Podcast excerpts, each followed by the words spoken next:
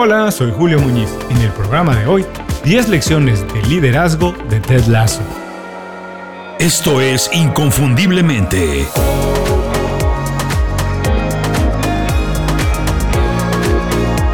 Sé extraordinario en lo que haces. Una ventaja de ser un emprendedor creativo es que cuando todo el mundo se divierte, el emprendedor creativo se divierte y aprende.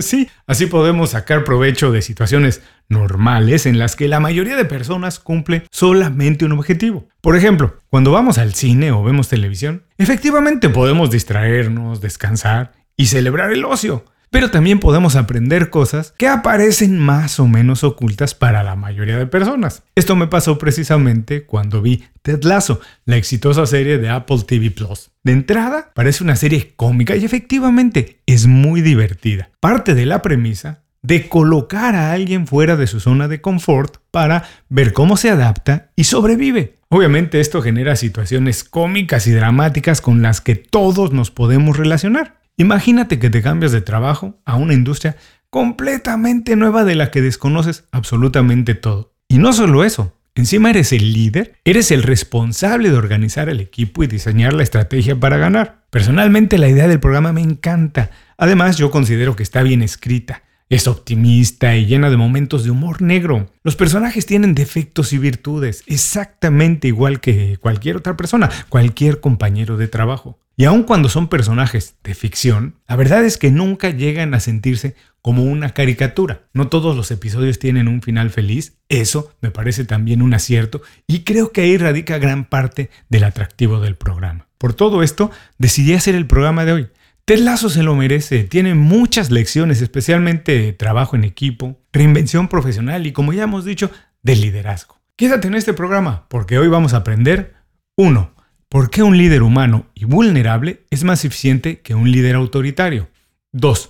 Cómo establecer relaciones fuertes con tu equipo de trabajo. Y 3. ¿Por qué el líder no tiene que ser experto en todo, salvo en ayudar a crecer a su equipo? A continuación, 10 lecciones de liderazgo de Ted Lasso. Adaptarse a un mundo que está cambiando rápidamente puede convertirse en un verdadero dolor de cabeza. Muchas personas no saben qué hacer para reinventarse. Por eso en Inconfundiblemente creamos un newsletter con 5 recomendaciones para ayudarte a desarrollar las habilidades que se necesitan para sobresalir en el mundo de hoy. Es una selección de libros, documentales, pláticas TED, aplicaciones, tácticas y estrategias profesionales que yo he utilizado para ahorrar tiempo, aprender habilidades nuevas o actualizar las que ya tengo y con eso alcanzar mis objetivos. El newsletter se llama Las 5 razones es gratis y llega todos los viernes directo a tu correo electrónico. Suscríbete en inconfundiblemente.com. No tienes que hacer nada, nadita más. Te suscribes y empiezas a recibir mis recomendaciones de manera inmediata.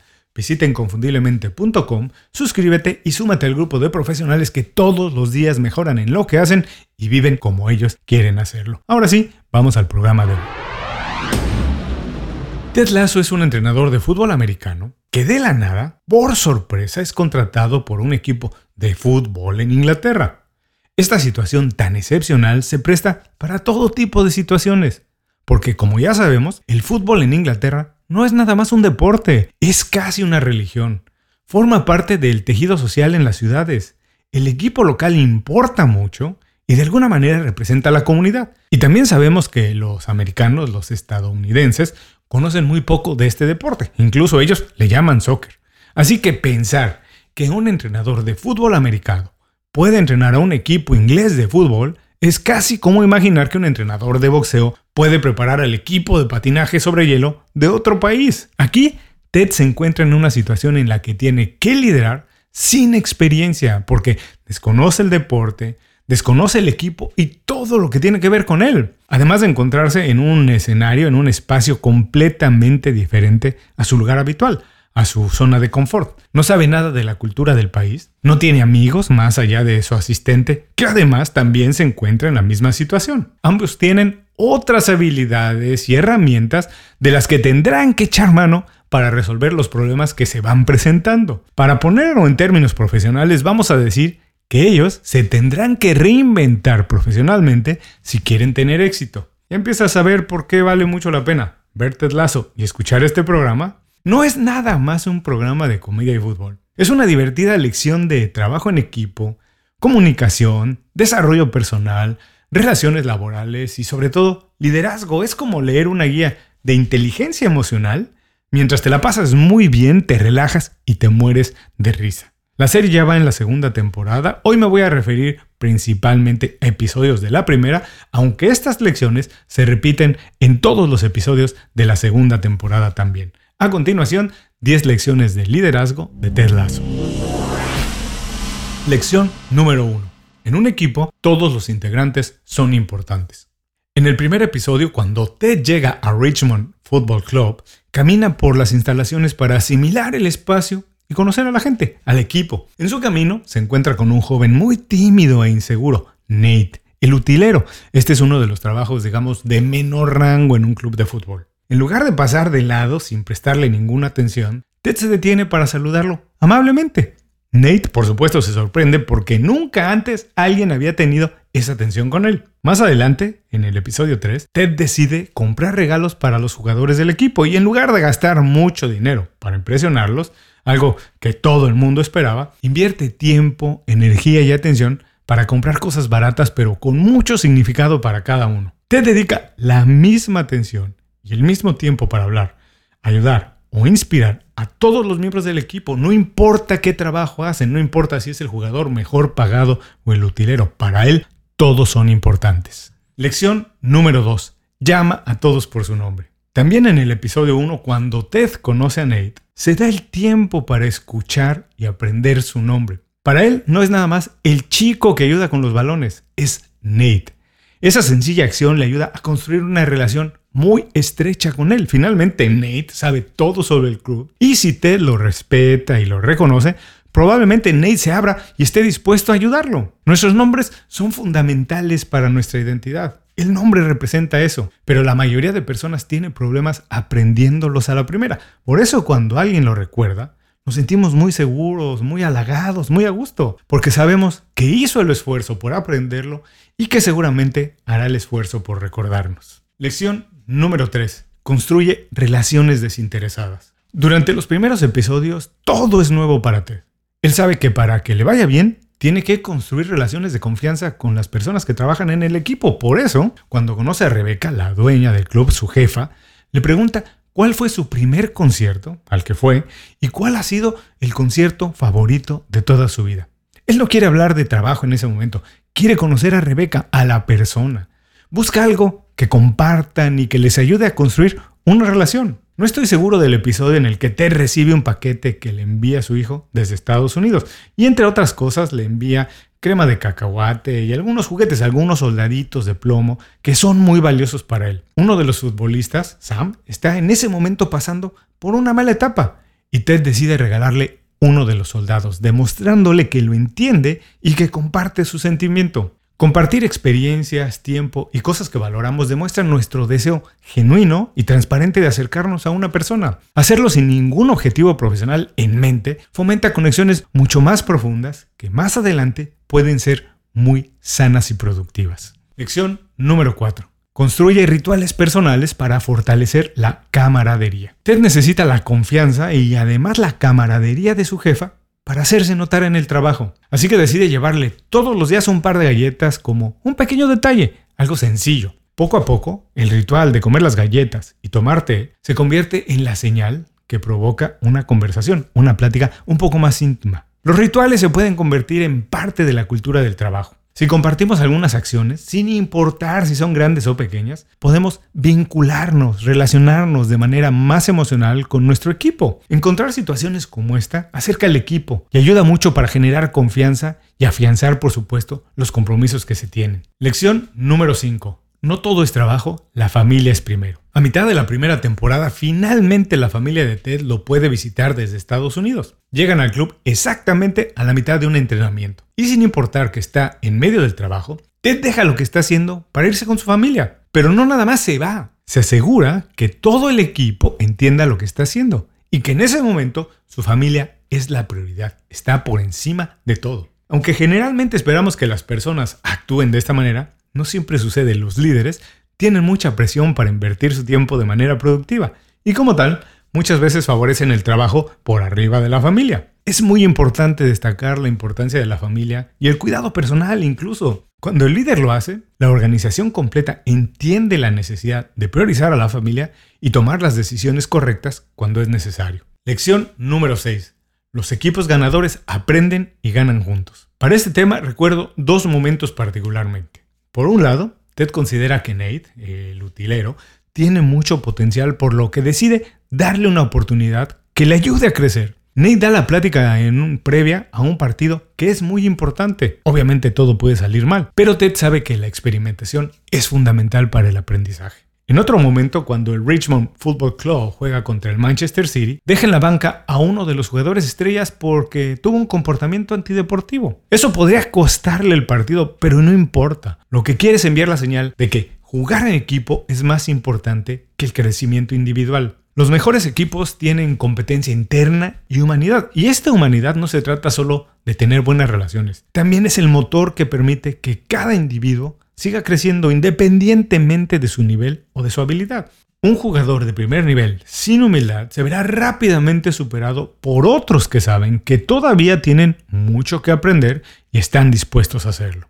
Lección número 7. Ayuda a los demás a lucir bien. En el episodio 4, Nate acompaña a Ted a una gala importante.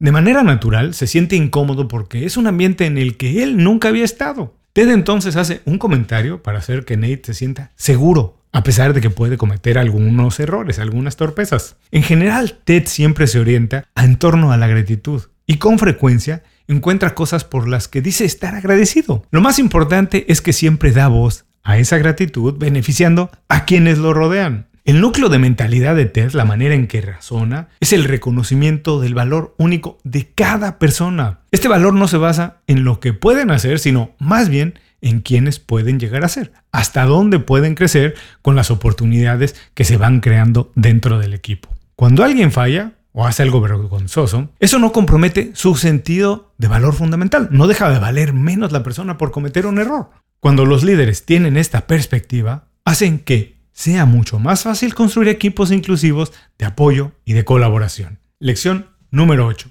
Escuchar todas las voces. Las buenas ideas pueden venir de todas partes. Como entrenador deportivo, Ted entiende el valor de un campo de juego nivelado, donde todo el mundo tiene más o menos las mismas oportunidades.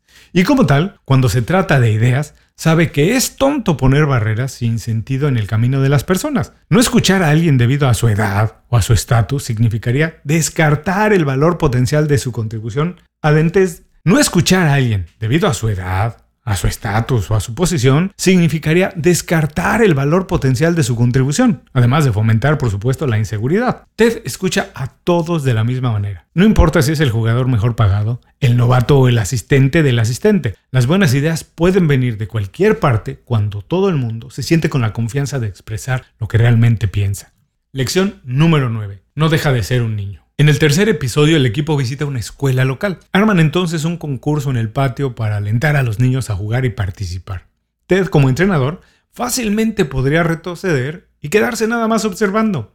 En cambio, decide unirse al juego. En el mismo episodio sale a cenar con un reportero a un restaurante indio. En el mismo episodio sale a cenar con un reportero a un restaurante de comida de la India. Deja que el mesero elija la comida y el nivel de picante. No tiene miedo de lo que pueda pasar. Siempre está dispuesto a probar algo nuevo. El juego es una mentalidad liberadora que calma nuestras obsesiones sobre el destino. Es en un estado lúdico donde somos más creativos y estamos abiertos a lo inesperado. El juego es fundamentalmente la forma en que aprendemos nuestras lecciones más profundas y formamos nuestras amistades más cercanas. El liderazgo muy serio, muy formal, sin juego, es meramente administración recursos humanos. Lección número 10. No hay que tomarse tan en serio.